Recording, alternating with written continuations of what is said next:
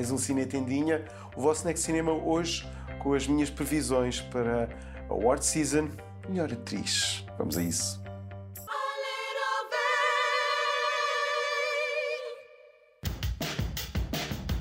Depois dos atores, agora neste snack cinema, as atrizes. As atrizes que estão em alta nesta correria da Award Season. Kate Blanchett tem de estar de Todd Field parece ser a frontrunner destacada.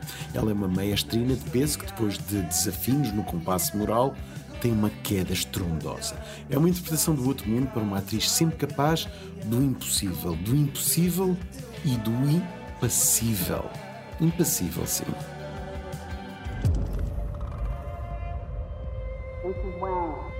Mrs. Wang.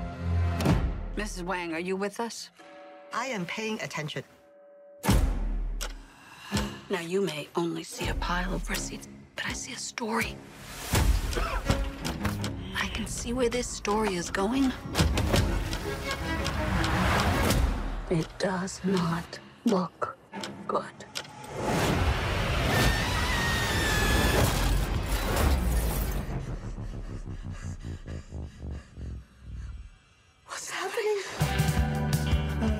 Mas atenção a Michelle Yeoh. Ela tem uma bela máquina de lobby nesta corrida. De facto, é a indústria a fazer uma vénia à atriz asiática mais consensual no Ocidente. Em tudo, em todo lado ao mesmo tempo. É muita coisa simultaneamente, mas confesso que o artifício do filme dos Daniels não me fez vibrar muito com o seu trabalho. Nesse filme, Jamie Lee Curtis como secundária também é uma hipótese séria. Aqueles dedos moles são uma das grandes ideias de cinema deste ano.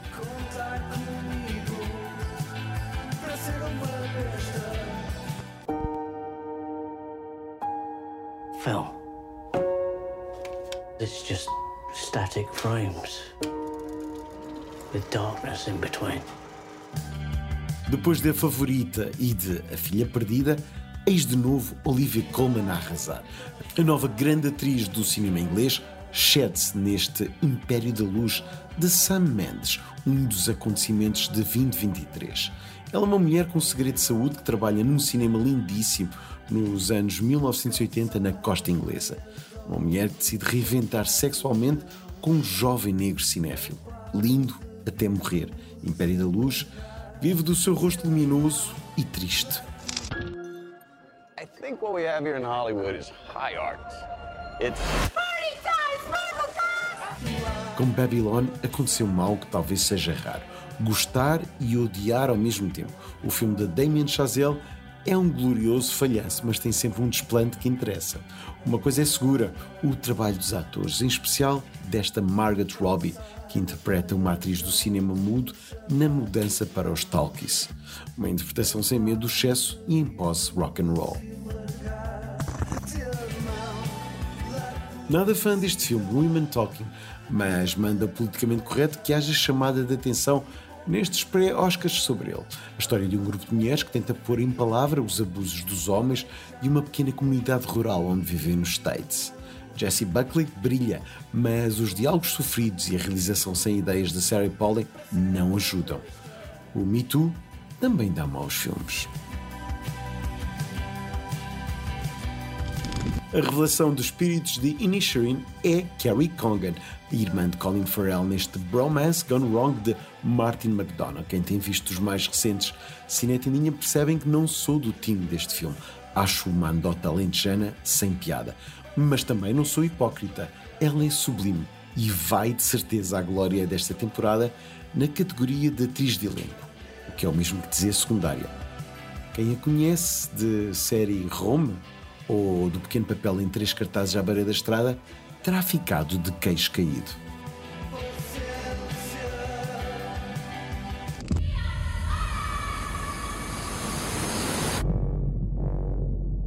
An evil is coming that threatens our kingdom, our freedom.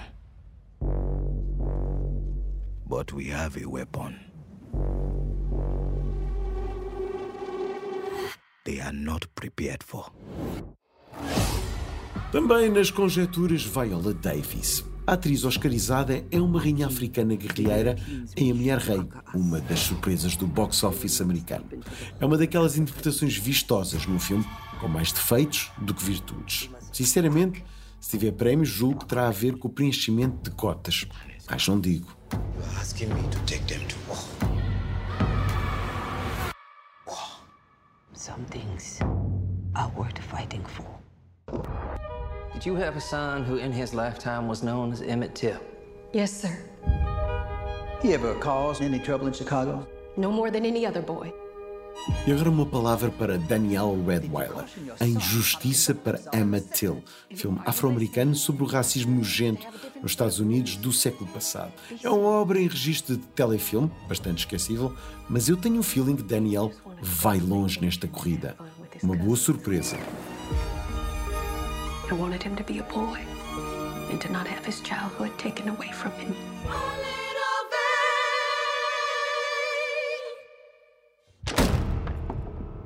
Vó, eu tenho medo dele.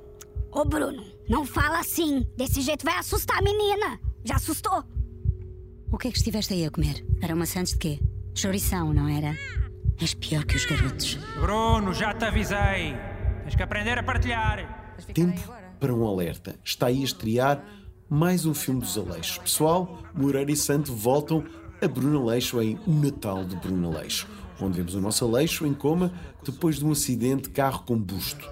Tudo se passa em pleno Natal e Bruno recorda nesse coma a sua infância em diversos natais, um dos quais no Brasil. O filme já passou no Festival de São Paulo, a mostra, e surpreende por ser essencialmente todo em animação. Estamos na presença de uma comédia que só faz sentido para os fãs. Bruno Aleixo está com um humor mais sofisticado. Juro, juro mesmo, que vão encontrar sequências hilariantes e espero que a imprensa especializada não o ignore. Espero sentado, claro. Para a semana, há mais Cinetendinha. Que o cinema esteja convosco. presente ideal, ficar contigo para sempre. Só esse bocadito. Vó, só esse bocadito.